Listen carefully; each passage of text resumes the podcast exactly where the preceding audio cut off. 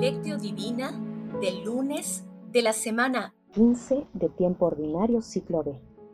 El que recibe un justo porque es justo, tendrá recompensa de justo. Oración inicial. Santo Espíritu de Dios, amor del Padre y del Hijo, ilumínanos con tus dones para que podamos comprender los tesoros de la sabiduría que Jesús nos quiere revelar en este día. Otórganos la gracia para meditar los misterios de la palabra y revélanos sus más íntimos secretos. Madre Santísima, intercede ante la Santísima Trinidad por nuestra petición. Ave María Purísima, sin pecado concebida. Paso 1. Lectura. Lectura del Santo Evangelio según San Mateo, capítulo 10, versículos del 14 al 11. En aquel tiempo, dijo Jesús a sus apóstoles, no piensen que he venido a traer paz a la tierra. No he venido a traer paz, sino la espada. He venido a enemistar al hijo con su padre, a la hija con su madre, a la nuera con su suegra. Los enemigos de cada uno serán los de su propia casa. El que ama a su padre o a su madre más que a mí, no es digno de mí. El que ama a su hijo o a su hija más que a mí, no es digno de mí. Y el que no toma su cruz y me sigue, no es digno de mí. El que trate de salvar su vida la perderá, y el que pierda su vida por mí, la encontrará. El que los recibe a ustedes me recibe a mí, y el que me recibe a mí recibe al que me ha enviado. El que recibe a un profeta, porque es profeta, tendrá recompensa de profeta. El que recibe a un justo porque es justo, tendrá recompensa de justo. El que dé de beber, aunque sea un vaso de agua fresca, a uno de estos pequeños, solo porque es mi discípulo en verdad les digo, que no quedará sin recompensa. Cuando Jesús acabó de dar instrucciones a sus doce discípulos, partió de allí para enseñar y predicar por aquellas ciudades. Palabra del Señor. Gloria a ti, Señor Jesús. Con el pasaje evangélico de hoy termina el discurso apostólico de Jesús, ubicado en el capítulo 10 y que hemos meditado los últimos días. En el texto Jesús es radical y severo respecto al seguimiento cristiano. En primer lugar, exige un amor preferencial por Él. En segundo lugar, el apóstol debe incluir la cruz personal en su seguimiento a Jesús. Y en tercer lugar, Jesús señala que el misionero tiene que estar dispuesto a dar la vida por él. Jesús señala que su mensaje de paz, debido a la intolerancia del mundo, se convertirá en causa de división y enfrentamiento, incluso en las familias. Además, dirigiéndose a la gente, nuestro Señor Jesucristo habla de las recompensas que recibirán las personas que apoyen a los misioneros. Paso 2. Meditación. Queridos hermanos, ¿cuál es el mensaje que Jesús nos transmite a través de su palabra? Las expresiones de Jesús respecto a la misión y al seguimiento pueden ser consideradas severas, pero Jesús, que se entregó totalmente por nuestra salvación, exige también un seguimiento radical para ello es necesario desprenderse incluso de los sentimientos familiares. Asimismo, Jesús exige una lealtad sin vacilaciones a sus enseñanzas, pudiendo ir más allá del sacrificio propio. En toda circunstancia, los discípulos cuentan con la ayuda del Espíritu Santo para hacer frente al odio, a las humillaciones y a la violencia que van a producirse contra ellos y tendrán la sabiduría y el criterio suficiente para transformar las situaciones más desfavorables en oportunidades para dar un testimonio eficaz. Es importante considerar que a lo largo de la historia de la Iglesia ha habido una inmensa multitud de mártires cristianos, niños, ancianos, jóvenes, gente común, precisamente como nosotros. Adicionalmente hay que tener en cuenta que el seguimiento a Jesús colisiona con aquellas familias que siguen y reproducen los valores del mundo. En este sentido, estamos llamados a defender el carácter cristiano de la familia, Hermanos, respondamos desde lo profundo de nuestros corazones. ¿Nos consideramos dignos de seguir a nuestro Señor Jesucristo? Que las respuestas a esta pregunta nos ayuden a enfrentar los rechazos e incomprensiones del Señor. Jesús nos ama. Paso 3. Oración. Amado Jesús, haznos discípulos misioneros siempre dispuestos a cumplir con las exigencias del amor de Dios.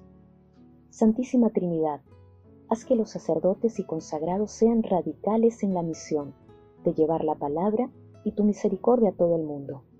Amado Jesús, misericordia infinita, acoge con tu perdón a las almas de todos los difuntos, especialmente de aquellos más necesitados de tu misericordia. Madre Santísima, Madre del Verbo, Madre de la Iglesia, intercede ante la Santísima Trinidad por nuestras peticiones. Amén. Paso 4. Contemplación y acción. Contemplemos a Dios con un texto de San Agustín. ¿Qué premio nos promete por tanto Cristo el Señor cuando nos exhorta a que le amemos? El cumplimiento de lo que pide al Padre. Quiero que donde esté yo, estén también estos conmigo. ¿Quieres estar donde está Cristo? Ama a Cristo, y con ese peso te arrastrará al lugar donde se halla Cristo. Y esa realidad que arrebata hacia arriba no te dejará caer al fondo. No busques otros dispositivos para subir. Nos circunda, pues, el murmullo de inicuos amores. Por doquier solicitan y retienen al que quiere volar. Por doquier las cosas visibles, como que nos fuerzan a que las amemos. Hermoso es el mundo, nos acaricia con la variedad de su variopinta hermosura.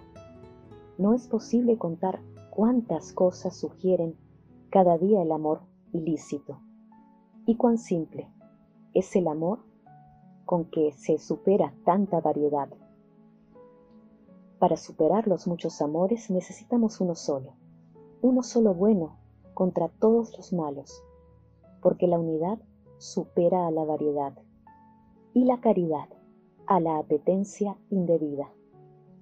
Pensamos poder decir, una sola cosa he pedido al Señor, digámoslo ya, digámoslo si podemos, como podamos, cuanto podamos.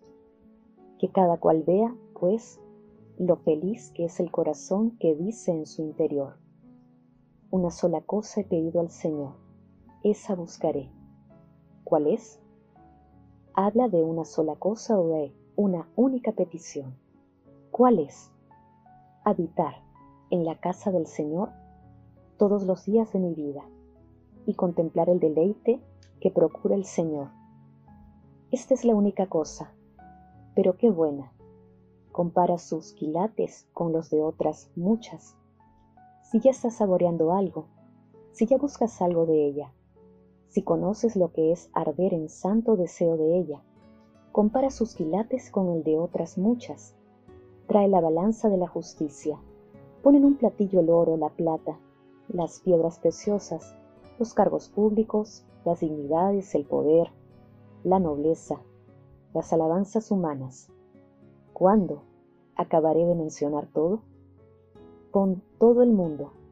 Mira si puedes colocar en los platillos de la balanza esas dos realidades, todo el mundo y al Creador del mundo.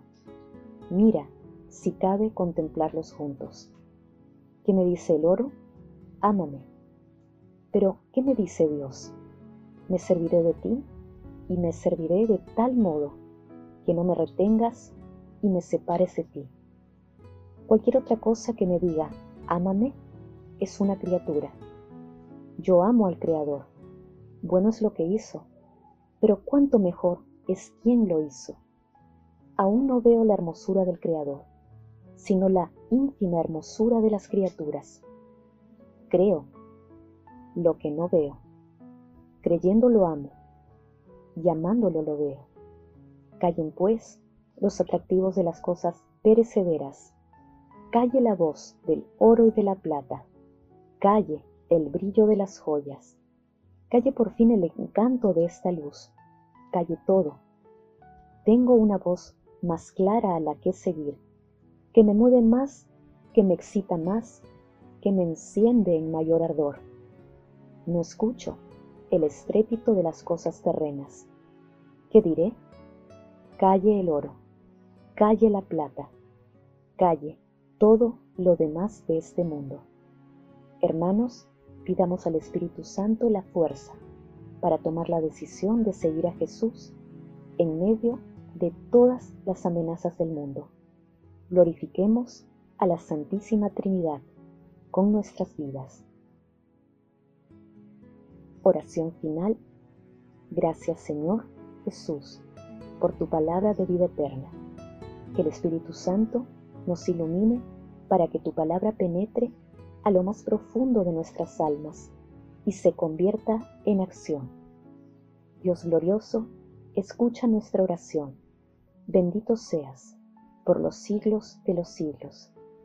Madre Santísima, intercede ante la Santísima Trinidad por nuestra petición. Amén.